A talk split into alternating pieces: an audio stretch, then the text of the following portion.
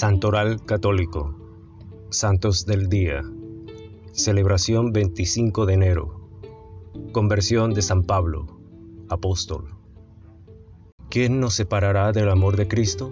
La tribulación, la angustia, la persecución, el hambre, la desnudez, los peligros, la espada, tal como está escrito, por tu causa somos condenados a muerte todo el día, somos considerados como ovejas del matadero.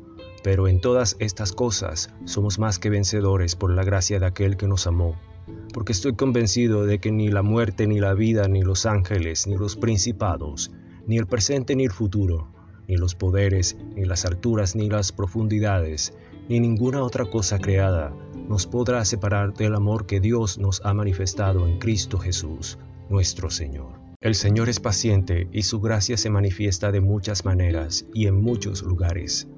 Esperó a Saulo en el camino a Damasco para cambiar su corazón y convertirlo en uno de sus más fieles apóstoles, para hacerlo santo.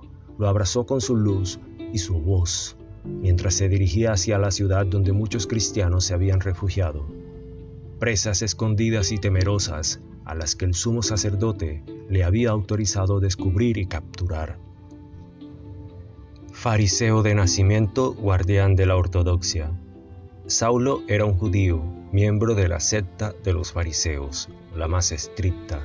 Por lo tanto, era natural que él, educado en la escuela de Gamaliel, interpretara la más terrible persecución de los primeros cristianos, no como una justicia, sino como un necesario servicio tendiente a conservar íntegra la fidelidad a la observancia de la ley mosaica.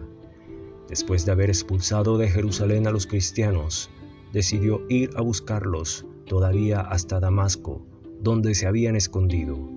Pero era justamente allí donde el Señor ahora esperaba capturar a Saulo. Su encuentro personal con Jesús al caer por tierra, Saulo fue sorprendido por aquella voz misteriosa. Saulo, Saulo, ¿por qué me persigues? Y él dijo, ¿quién eres, Señor? Y él respondió, yo soy Jesús, a quien tú persigues. Levántate, entra en la ciudad, y se te dirá lo que debes hacer.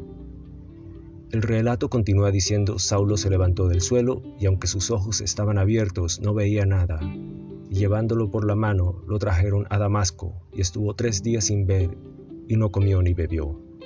Fue el discípulo Ananías, otro santo que la iglesia también recuerda hoy, quien le impuso las manos y le dijo, hermano Saulo, el Señor Jesús, que se te apareció en el camino por donde venías, me ha enviado para que recobres la vista y seas lleno del Espíritu Santo.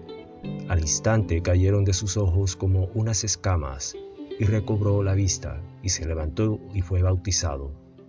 Tomó alimentos y cobró fuerza. Las dificultades de la evangelización de Pablo. Fue precisamente en Damasco donde Pablo comenzó a predicar a Jesús en las sinagogas, afirmando que Jesús era el Mesías y el Hijo de Dios. Luego se trasladó a Jerusalén para encontrarse con Pedro y los otros apóstoles. Pero para Pablo, al volver a su Tarso natal, su credibilidad todavía era nula, pues por un lado no pudo superar la perplejidad de los judíos que lo consideraban un traidor y aún intentaron matarlo. Por otro lado, tenía la necesidad de ganarse la credibilidad de los cristianos, que lo recordaban como el terrible perseguidor. Después de Tarso, Pablo fue a Antioquía con Bernabé, donde se reunieron con la iglesia por todo un año y enseñaba a las multitudes. Fue en Antioquía donde a los discípulos se les llamó cristianos por primera vez. Pablo prosiguió su camino de evangelización haciendo muchos viajes para llevar la palabra a todos los pueblos. Terminó su carrera dando la vida por Cristo en Roma, y de ese modo nada ni nadie pudo ya separarlo del amor de Cristo. Pablo es por eso uno de los más grandes evangelizadores de la historia. Gracias. Gloria a Dios.